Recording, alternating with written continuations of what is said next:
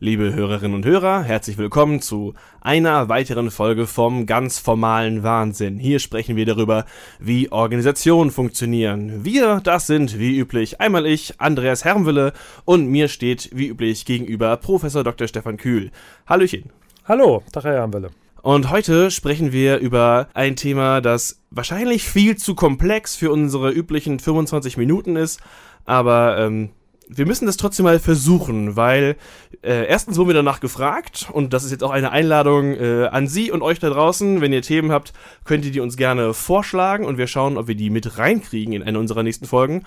Und es ist auch einfach gerade ein Thema, was als es betrifft Organisationen besprochen wird. Und es geht um Digitalisierung. Was macht Digitalisierung als Prozess mit Organisation. Ich schmeiß Ihnen jetzt mal eine Definition entgegen, was ich glaube, was wichtig ist, wenn es um Digitalisierung und Organisationen geht. Und Sie können erstmal sagen, ob Sie dem zustimmen und ob da das drin ist, was Sie auch mit reinnehmen würden bei Digitalisierung. Es wird auf jeden Fall zu wenig sein. Ich meine, wir haben zum Beispiel Amin Nasehi, der ein ganzes Buch darüber geschrieben hat. Ich habe jetzt hier vier Zeilen. Wir gucken mal, ob das ausreicht. Erstmal würde ich sagen, Digitalisierung betrifft äh, Organisationen da wo sie einfache, zeitversetzte und schnelle Kommunikation ermöglicht zwischen Nicht-Anwesenden. Ich finde, das ist was ganz Neues für Organisationen. Man muss nicht mehr am selben Ort sein. Dann ist Digitalisierung, dass es möglich wird, alles zu speichern und dadurch auch alles wieder abzurufen. Und schließlich bietet es die Gelegenheit, alles, was gespeichert war, auch anders zu visualisieren als in der gespeicherten Form. Aus Zahlen können Graphen werden, aus Text können Textbubbles und Bullet Points werden. Und schließlich kann alles das, was zu Zahlen geworden ist, für Argumentation herangezogen werden, um ganz viele Arten von quantitativen Vergleichen heranzuziehen. Ähm, das sind erstmal meine Punkte, die ich sagen würde, das betrifft Organisation und das verändert sie auch. Wie bewerten Sie diese Punkte? Die müsste man einzeln durchgehen. Was war der erste? Einfache, zeitversetzte, schnelle Kommunikation, vor allem unter Nicht-Anwesenden. Ja, da kann man sagen, das ist eigentlich nichts Neues, weil das ist die Akte. Die Akte. Äh, nein, aber das ist doch nicht, das reicht doch nicht. Sie können nicht jetzt einfach sagen, dass die Akte, weil die Akte ist, sehen Sie sich mal an, wie man chattet, wie man E-Mails schreibt. Das ist doch viel schneller als die Akte, die von Geschoss 1 in Geschoss 2 geht. Naja, wenn die Akte über die Rohrpost geschickt wird, dann geht das auch ziemlich schnell. Ich will das jetzt auch nicht überziehen, ja. aber jedenfalls äh, kann man das ja erkennen an den Diskussionen, die wir im Moment in den Verwaltungen haben, wo die Vorstellung ist, wir gehen von der Handakte, also von der oder von den Akten, die schriftlich niedergelegt sind, hin zur E-Akte, also elektronischen Akten. Da würde ich sagen, ja, damit, damit verbindet sich eine gewisse Effizienzhoffnung, dass man das eben besser ablegen kann und verschiedene Personen darauf zugreifen können. Aber es wird nichts grundlegend daran ändern, wie Verwaltungen funktionieren. Also der erste Aspekt, würde ich sagen, ist sicherlich vielleicht in bestimmten Bereichen eine Beschleunigung, aber kein neues Format der Speicherung oder der Weitergabe von Informationen. Und was ist mit Nichtanwesenheit? Ich meine, wir beide sind zwar gerade im selben Raum, aber wir könnten dieses Gespräch auch führen, während Sie in München wären. Ja, das ist eine Erfindung, die ist 60 oder 70 Jahre alt, äh, das Telefon. Wir könnten dabei auch schreiben. Ja, wir können uns auch gegenseitig schreiben, klar, logisch. Also es gibt eine Erweiterung der Kommunikationsmöglichkeiten, aber die ähm, Erfindung der, ähm, des Gesprächs ähm, bei Nichtanwesenheit ist schon etwas älter als jetzt die letzten fünf, sechs, sieben Jahre. Also es ist letztlich mit Funkgerät und Telefon entstanden. Es ist möglich, dass eine unbestimmte Zahl Leute mitlesen und zuhören kann. Ja, okay. Also da kriegt, kriegt man irgendwann Formate, wo man sagt, da sind äh, neue Möglichkeiten da, ganz klar. Also Sie können jetzt inzwischen technisch, weiß gar nicht wie viele, 6, 7, 800 äh, zusammenschalten. Das kriegen Sie nachher am Ende von der, von der Kommunikation nicht gemanagt, weil da kann immer nur einer reden und die anderen hören zu. Das wäre vielleicht früher auch gegangen mit irgendwelchen Telefonsystemen, aber klar, man kriegt eine andere technische Komplexität inzwischen hin. Was war der zweite Punkt? Die Möglichkeit, alles zu speichern und alles wieder zu erinnern. Jetzt sagen Sie mehr Akten. Ja, im Prinzip. Äh, ist das Problem ja nicht, dass man bestimmte Informationen ähm, als Organisation speichern möchte. Das tun Organisationen mit ihren Organisationsarchiven auch schon lange. Die Frage ist halt, wie kriegt man die Komplexität dessen, äh, was man speichert als Organisation in den Griff. Wir wissen von Organisationen, dass in den Akten sehr, sehr viel drinsteht, dass diese Akten aber vergessen werden. Man weiß gar nicht mehr, dass diese Informationen überhaupt vorhanden gewesen sind. Und das gleiche Problem stellt sich auch bei einer digitalen Ablage. Also wir wissen das ziemlich genau aus einer empirischen Forschung, dass auch gerade mit den Möglichkeiten der Digitalisierung sehr viele Informationen erhoben werden. Das Problem nicht ist, dass diese Informationen in der Organisation nicht vorhanden sind, sondern man findet sie schlichtweg nicht. Aber ist doch alles wesentlich besser durchsuchbar. Also es muss, ja, man braucht eine gewisse Art von Verschlagwortung, aber wenn man eine Texterkennung hat, also ich kann 7000 Gigabyte PDF auf meinem Computer haben und ich kann sie durchsuchen nach bestimmten Begriffen und ich kann was finden. Das kann ich eine Geschwindigkeit machen, wie ich es niemals könnte, wenn ich alles lesen müsste. Ja, okay. Also würde ich auch sagen, also es geht, geht schneller. Also gerade wenn Sie einen spezifischen Begriff suchen. Aber häufig sind die spezifischen Begriffe ja gar nicht das, was interessant ist, sondern eher Informationen, die darin bestehen, Zusammenhänge zu rekonstruieren. Und das müssen Sie erstmal hinkriegen dass sie ein Suchsystem haben, äh, mit dem sie genau solche Informationen dann finden, gerade wenn sie sie nicht erstellt haben, sondern irgendjemand anders.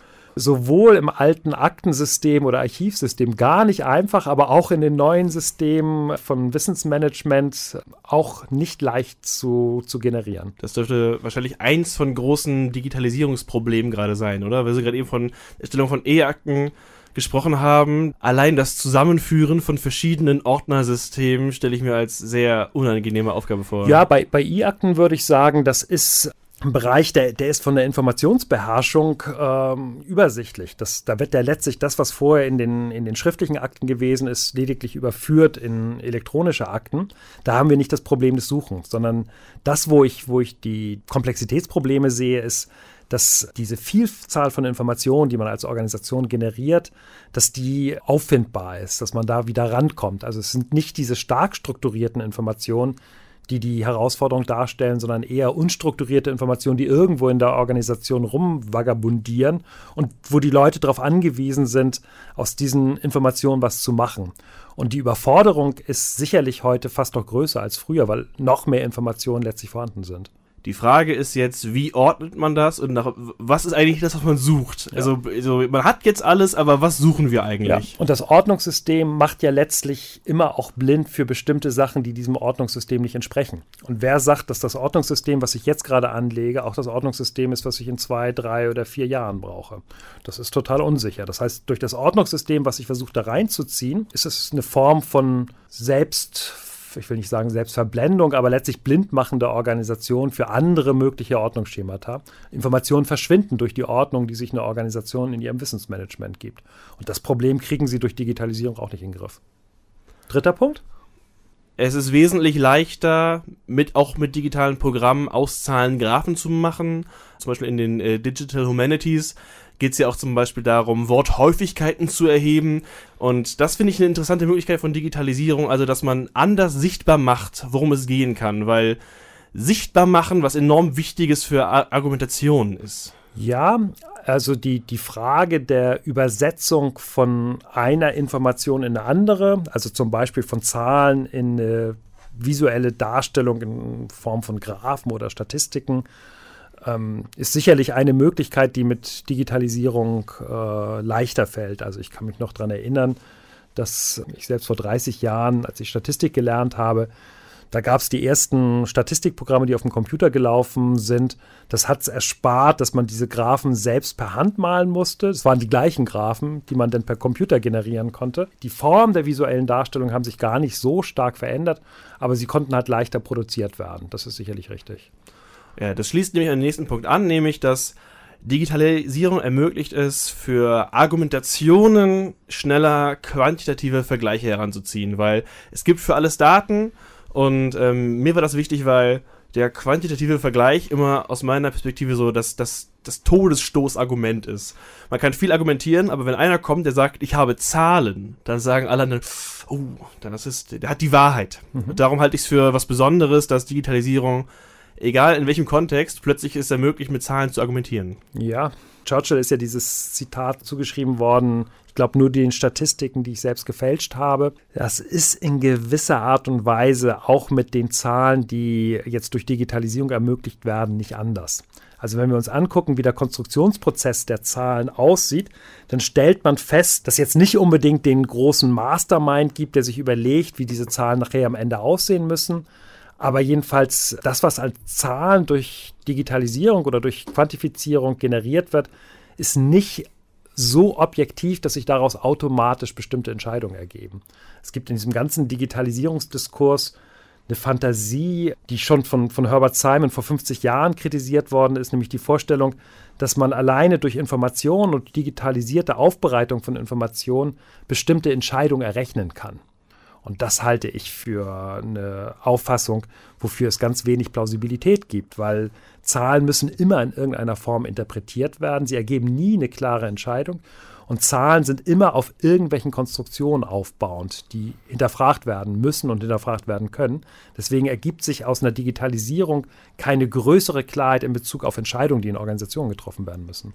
Aber sie sind die größere Basis für Argumentation. Es ist leichter, sich auf Zahlen zu beziehen, als auf Gefühle oder auf wir vermuten das, wenn man Zahlen hat. Ich habe ein Beispiel dafür, also das wurde es wurde kontrovers diskutiert, deswegen ist es jetzt äh, nicht das beste Beispiel für, für meine Seite, aber es gab einen interessanten Fall von Digitalisierung als den, den Anfang einer Entscheidungsgrundlage. Das äh, habe ich, die Story habe ich von, von Twitter, von dem Account The Wrong Noel, Noel wie Noel Gallagher, und das ist ein Thread vom 14. November. Er beschreibt, dass äh, ein Freund die Erfahrung gemacht hat, dass die Personalabteilung jemand eingestellt hat, der jetzt nicht besonders gut in diesem Job war. Deswegen hat sich diese Person damit auseinandergesetzt, wer hat sich eigentlich noch beworben und festgestellt, es gab einen persönlichen Bekannten darunter, der nach Lebenslauf besser geeignet gewesen wäre. Dann hat er mit der Personalabteilung darüber gesprochen, wie trefft ihr eigentlich Entscheidungen? Und die haben gesagt, ja, wir haben äh, eine Software, die erstellt uns Rankings von Leuten, die sich beworben haben. Die müssen alle einen Persönlichkeitstest machen.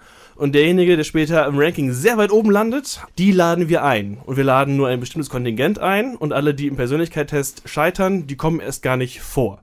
Und das war für die Personalabteilung auf jeden Fall eine sehr solide Argumentation. Man kann sich auf Zahlen beziehen und wenn nur die Leute mit fünf Sternen, die kommen halt rein. Ja, ja, also das ist die Funktion, die man bei Quantifizierung und gerade auch bei durch Digitalisierung gestützten Quantifizierung beobachten kann. Man erspart sich bestimmte Debatten und Kontroversen. In dem Moment, wo ich so tue, dass ich was ausrechnen kann, zum Beispiel Leistung oder Innovationskraft, kann ich eben mir Debatten darüber ersparen, welche Strategien am besten oder am schlechtesten sind. Das heißt, man kann sagen, dass die Quantifizierung, die durch die Digitalisierung nochmal verstärktem Maße möglich ist, dass die letztlich nicht Entscheidungen reduziert, aber den Widerstand gegen Entscheidungen reduzieren kann. Und da kann man sagen, ja, da wird sie auch letztlich strategisch eingesetzt. Also wenn man sich anguckt, wie das in Unternehmen, Verwaltungen, Universitäten eingesetzt wird, dann sind Zahlen ein Machtmittel, um bestimmte Entscheidungen zu legitimieren. Und je größer die Datenbestände sind und je größer der Digitalisierungshype ist, der dahinter steckt, desto einfacher fällt es dann, solche Entscheidungen zu legitimieren.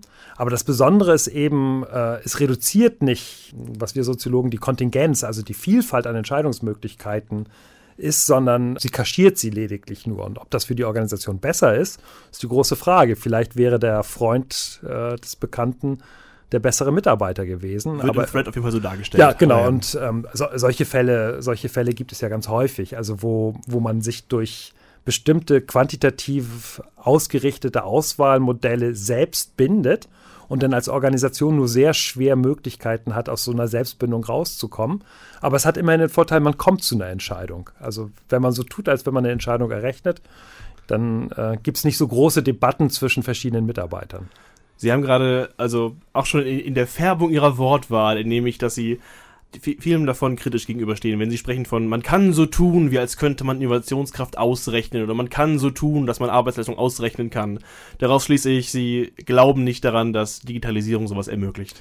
Nee, also ich glaube nicht, dass sich Entscheidungen dadurch automatisch errechnen lassen. Also diese Vorstellung. Nee, aber wenn es jetzt um, Sie haben davor von Innovation gesprochen. Ja, oder welche Innovation besonders erfolgsversprechend ist oder welche nicht. Also da gibt es ja eine Vielzahl von Tools, die, die letztlich als Entscheidungsunterstützung oder auch als Entscheidungsersetzung propagiert wird. Das halte ich für insofern interessant, als dass man sich sehr genau angucken kann, wie die Zahlen generiert werden und was damit suggeriert wird. Aber auf der anderen Seite, also hat es eine, eine wichtige Funktion, klar. Also man kann damit Entscheidungen begründen, aber die Entscheidungen werden dadurch nicht besser. Und gar keine Art und Weise. Also ich, ich kann da mal ein Beispiel bringen, weil das äh, durch eine demnächst erscheinende Studie sehr gut analysiert worden ist. Das Problem an Universitäten ist, dass die Rektoren und Präsidenten normalerweise nicht genau einschätzen können, was die Forschungskraft oder der, der Forschungseinfluss ihrer Wissenschaftler ist, weil das alle Spezialgebiete sind. Und deswegen bieten inzwischen große Unternehmen ähm, Systeme an, die versprechen, dass sie die Leistungsfähigkeit der Wissenschaftler weltweit erheben können, um den Rektoren, Präsidenten Entscheidungsmöglichkeiten zu geben. Zum Beispiel bei Bleibeverhandlungen oder bei Berufungsverhandlungen oder auch bei der Bildung von bestimmten Forschungsschwerpunkten.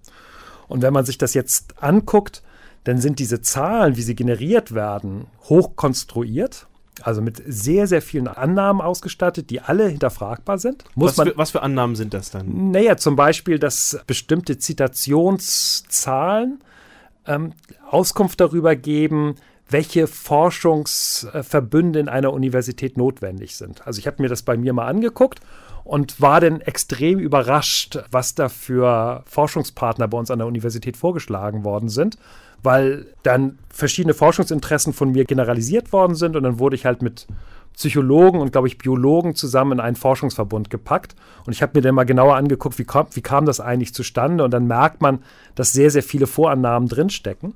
Wie jede Zahl wird so eine Zahl konstruiert. Da gibt es Vorannahmen, ansonsten kann man keine Zahlen generieren. Aber es ist gleichzeitig natürlich ein Instrumentarium, was eine Gruppe in einer Organisation, in der Universität nutzen kann für ihre entsprechenden Verhandlungen. Und bei dieser Studie, der Begriff ist Rationalitätsfiktion, der dafür dient. Also man tut so, als wenn das Berechnete rationaler ist als das nicht berechnete. Und das erleichtert erstmal bestimmte Diskussionen in der Organisation, ohne jetzt Detailkenntnisse zum Beispiel von Forschungsschwerpunkten oder von der Qualität einzelner Artikel zu haben. Den Punkt nehme ich auf jeden Fall mit. Das finde ich sehr plausibel. Ich habe sie noch nicht auf eine Stelle bekommen, wo wir jetzt wirklich sagen können, das hat äh, Digitalisierung quasi verändert. Ich möchte jetzt noch ein paar Vorschläge machen und mal sehen, was Sie davon halten. Ähm, was halten Sie von ähm, Arbeitsprozesse von Mitgliedern in Organisationen sind leichter beobachtbar und leichter nachvollziehbar. Allein dadurch, dass sie halt oft schriftlich stattfinden oder halt auch auf digitalen Plattformen anstatt auf Fluren oder per Rohrpost. Ja, also das ist sicherlich eine Vorstellung, die immer mit Technik verbunden ist. Dass in dem Moment, wo man technisiert, dass die Kontrollmöglichkeiten und Beobachtungsmöglichkeiten gerade auch vom Management besser werden. Das kann, kann sicherlich der Fall sein. Ich bin mir nicht ganz sicher, ob nicht die Fantasien ähm, der Mitarbeiter dann entsprechend groß sind, um sich diesen Kontrollvorstellungen wiederum zu entziehen. Also ich kann auch da ein Beispiel erzählen, auch, auch diesmal wieder aus der Universität, aber in Unternehmen finden wir genau den gleichen Prozess. Es gibt bestimmte private Universitäten, die Wert darauf legen, dass ihre Mitarbeiterinnen und Mitarbeiter in einem sehr engen Kontakt mit anderen Wissenschaftlern und Studierenden stehen. Und ich habe das gar nicht geglaubt, dass sowas existiert, aber äh, in dem Moment, wo sich die Mitarbeiter einloggen ins Computersystem, wird zentral überwacht, wie häufig äh, Tasten gedrückt werden am Computer. Ich war baff, als ich es gehört habe, aber ich habe es mir dann auch näher erklären lassen und auch validiert, dass es empirisch stimmt. Also die Vorstellung ist, dass die Produktivität von Professorinnen und Professoren an diesen Privatuniversitäten daran gemessen werden kann, wie viele Tasten sie äh, an einem Tag drücken an ihrem Computer. Und Natürlich ist das ein Problem für Wissenschaftler, weil es gibt zum Beispiel den Moment des stillen Lesens, der, der durch äh, solche Formen der Überwachung eben nicht abgebildet wird. Dafür sind sicherlich ein oder zwei Stunden pro, pro Tag dann eingeplant. Und was die Mitarbeiter dann als, als Gegenreaktion entwickeln, ist, dass. Kennen Sie diese Trink- äh Vögel, die einfach immer dieselbe Bewegung machen. Genau, also, also was kann ich mir auch gut vorstellen. Man, das ist eine Variante oder, oder man muss halt ab und zu mal, man liest das Buch und dann macht man ab und zu wie beim Klavierspielen so eine Variation über die, die ja. Tasten rüber und signalisiert dann mit dem System, der äh, Professor, die Professorin ist gerade am Arbeiten. Und das ist jetzt äh, deswegen so wahnsinnig, weil äh, der Versuch letztlich einer durch Digitalisierung gestützten Überwachung von, von Wissensarbeit ähnlich wie auch in der Produktion. Da ist ja genau die gleiche Vorstellung, dass man das gerne überwacht haben möchte. Und die Mitarbeiter finden immer eine Variante, um diese Überwachungsfantasien der Organisation zu unterlaufen. Das heißt, die, die mit Digitalisierung verbundenen Kontrollhoffnungen sind aus meiner Sicht nicht irreal, nicht irreal, so darf man es nicht sehen, aber werden immer konterkariert durch Mitarbeiter. Ich hatte auch bei, bei dem Überlegen, inwiefern ist es für Mitglieder der Hierarchie überhaupt interessant, Mitarbeiter weiter zu überwachen, äh, war mein Gefühl, will man nicht eigentlich das Gegenteil? Man kann E-Mails mitlesen, man kann digitale Absprache mitlesen, man kann Koordinierung nachvollziehen, man kann nachvollziehen, wie Texte entstehen, man kann mehr Protokolle lesen. Wer soll das denn alles lesen? Mhm. Das war meine Überlegung. Also das andere Beispiel ist auch spannend, aber so einfach die Alltagssituation dessen, wie das, das alles, was produziert wird, ja einfach viel zu viel ist, um nachher diese Kontrolle auszuüben das wäre wär eine weitere Rebellionmaßnahme, die, die ich machen würde. Einfach von allem Protokolle anfertigen und alles zur Überwachung hingeben, quasi. Man braucht das gar nicht als Unterwanderungsstrategie zu machen, sondern die Organisationen ersticken irgendwann selbst in den Daten. Und dann gibt es halt immer die Notwendigkeit, diese Daten wiederum zu kondensieren. Und damit geht aber auch eben immer sehr, sehr viel verloren. Also bei der Kondensierung geht die Informationsreichhaltigkeit äh, verloren. Es bleiben eben nur wenige relevante Informationen übrig. Und wenn die Organisation das nicht macht, dann handelt sie sich halt an dem Problem immer äh, einen Informationsüberfluss ein. Also ich habe das jetzt äh, vor ein, zwei Wochen in der Organisation gesehen, die wir uns näher angeschaut haben. Und die versuchen halt, das Leistungsspektrum der Mitarbeiter möglichst transparent und umfassend digital abzubilden.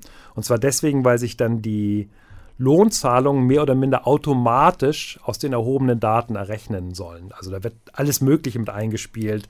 Wie schätzen mich andere Mitarbeiter ein? Was ist meine Professionalität? Wie lange bin ich dabei? Welche Umsätze habe ich generiert? Und so weiter und so fort. Und dann für alle ersichtlich soll daraus ein bestimmtes Lohnniveau denn errechnet werden. Das Problem ist, dass dieses Lohnsystem denn so eine hohe Komplexität hat, von allen Mitarbeitern nachvollzogen werden kann, dass die Mitarbeiter permanent über dieses Lohnsystem diskutieren.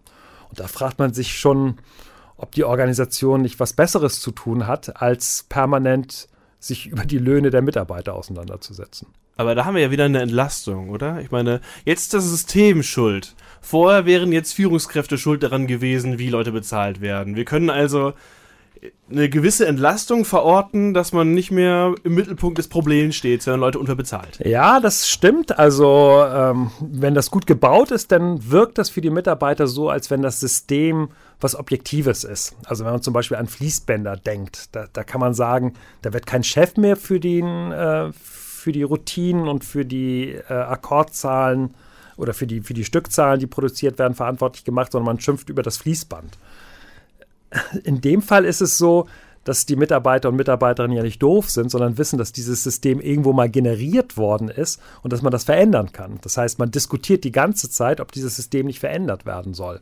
Man ist in einer Art permanenten Diskussion, was ist eigentlich der gerechte Lohn?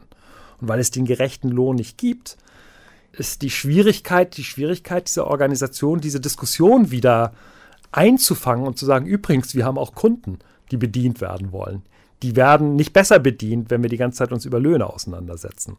Das heißt, es kann für eine Organisation eventuell besser sein, nicht diese Vielfalt an Informationen zu generieren, die man durch Digitalisierung generieren kann, sondern zu sagen, ja, die Gehaltsentscheidung ist eine Entscheidung, die von den und den Personen nach bestem Wissen und Gewissen getroffen wird und sie wird bei uns nicht diskutiert. Punkt. Das würde die Diskussion vielleicht stärker und besser abkürzen, als der Verweis auf ein objektiv daherkommendes System, was aber für alle offensichtlich nicht objektiv ist. Ich möchte noch ein Phänomen ansprechen, das zusammenhängt eventuell mit der vorher angesprochenen Überwachung, nämlich dass mehr von dem, was vorher informal war, durch Digitalisierung formalisiert wird. Woran ich gerade denke, ist äh, eventuell eine vor allem bei allokalen Organisationen, also es gibt kein gemeinsames Büro mehr, sondern man kommuniziert über eine von den verschiedenen Organisationstools. Ist mir jetzt egal, ob es jetzt Slack, Asana oder Trello oder ein Discord-Channel ist, was soll's. Hier werden jetzt ja verschiedene Probleme sichtbar durch die Kommunikation, die jetzt schriftlich stattfinden muss oder die auch mit Dritten quasi gehört werden kann. Ein Beispiel ist, also ich kann nicht mehr den formalen Ablauf irgendwie umgehen, wo ich vielleicht einen inkompetenten Kollegen schneiden will. Das ist ja was Neues, was bei Digitalisierung nicht mehr funktioniert, wenn ich mich schriftlich im Chat absprechen muss. Ich kann nicht mehr sagen, wir müssen das ohne Thorsten machen. Thorsten ist nicht so gut mit Kunden. Wir, wir, wir holen ihn nachher dazu, wenn wir den Kunden abgefrühstückt haben. Würden Sie dazu stimmen, dass das was Neues ist, dass die Formalisierung zunimmt? Ja, also die, die, die, Formalisierung nimmt mit Digitalisierung sicherlich in Organisationen zu. Also gerade wenn es, wenn man sich anguckt, wie stark bestimmte Abläufe programmiert werden, IT-gestützt programmiert werden. Gleichzeitig verhindert das ja nicht die Hinterbühnen der Organisation. Das heißt, ähm, muss ja nur mit, dem, mit der Bahn fahren, um zu sehen, wie selbst bei diesen äh, virtuell arbeitenden Teams permanent per Handy oder auch per Einzel-E-Mail sowas wie ein Austausch über Sachen stattfindet, die nicht für alle einsichtig im System stehen. Das heißt also, die Transparenz, die vermeintlich durch Digitalisierung geschaffen wird, produziert immer sowas wie eine Hinterbühne, wo dann die für die Organisation ja auch relevanten Informationen entsprechend gehandhabt werden. Das heißt, man gewinnt eigentlich gar nichts an der Stelle, sondern also das, was vielleicht vorher ein Flurgespräch war, verlegt sich jetzt sogar noch in die digitale persönliche Kommunikation, weil man jetzt den, man hat jetzt den WhatsApp-Channel mit den Kollegen, die man mag. Ja, ja, ja genau. Also man, ich, ich würd, würde sagen, ähm, die Digitalisierung schafft kein höheres Maß an Transparenz, sondern das, was an digital gestützter Kommunikation in der Organisation formal stattfindet, wird nochmal gespiegelt durch eine auch digital gestützte informale Kommunikation. Also genau, WhatsApp-Gruppen ist so ein Beispiel, die sich dann bildet, ohne dass die Organisation was davon weiß. Wir haben jetzt eine gute halbe Stunde darüber gesprochen. Ich versuche Ihnen immer was zu sagen. Ist das hier neu? Ist das hier anders? Und Sie sagen immer, äh, äh, geht so. Wie kann man Ihre Haltung zur Digitalisierung zusammenfassen? Mein Eindruck ist gerade, Sie halten das wirklich für ist doch alles schon da gewesen. Ja, ja, Sie haben meine Strategie ganz gut durchschaut. ähm, das hängt damit zusammen, dass wir, dass wir Soziologen generell gegenüber Hypes ziemlich skeptisch sind. Allein, dass sie es als Hype sehen, ist ja, ja schon eine genau. Einordnung. Das ist, ist eine Einordnung. Und man muss ehrlichkeitshalber dazu sagen, dass gerade die Frage der Digitalisierung auch in der Soziologie stark umstritten ist. Also es gibt ähm, eine Gruppe auch von systemtheoretisch orientierten Soziologen, die sehen hier letztlich eine neue Gesellschaftsformation am Horizont. Das unterscheidet sich gar nicht so sehr von dem, was die digitalisierungsbegeisterten Management-Vordenker denken, die sagen, genauso wie wir die Umstellung von, von mündlicher Kommunikation auf schriftliche Kommunikation hatten oder mit der Erfindung des äh, Buchdrucks bei Gutenberg immer neue Gesellschaftsformationen entstanden sind. Also äh, von der Stammesgesellschaft zur hierarchisch strukturierten Gesellschaft des Mittelalters. Das war halt notwendig, dass dann plötzlich äh, ja, Schriftlichkeit äh, erfunden worden ist oder wenn man äh, den Buchdruck nimmt, das war letztlich der Übergang zu modernen Gesellschaften, die mit unterschiedlichen gesellschaftlichen Teilbereichen hantiert haben, gibt es bestimmte Soziologen, die sagen, jetzt mit Digitalisierung die nächste Gesellschaftsformation ist am Horizont zu erkennen. Wir werden irgendwas ganz, ganz Neues in der Gesellschaft haben. Das ist die eine Richtung. Und die andere Richtung, die auch ähm, aus, aus der Systemtheorie kommt, die ist halt diesen Zeitdiagnosen eher skeptisch gegenüber und sagt, ja, letztlich haben wir es immer noch mit äh, einer modernen Gesellschaft zu tun, wo wir gar nicht erkennen können, was jetzt grundlegend anders sein soll in Organisationen oder auch in der Gesamtgesellschaft. Ich wage mich jetzt für Gesellschaft nicht so weit aus dem Fenster, aber für Organisationen würde ich sagen, haben wir es letztlich nicht mit grundlegend neuen Prozessen zu tun.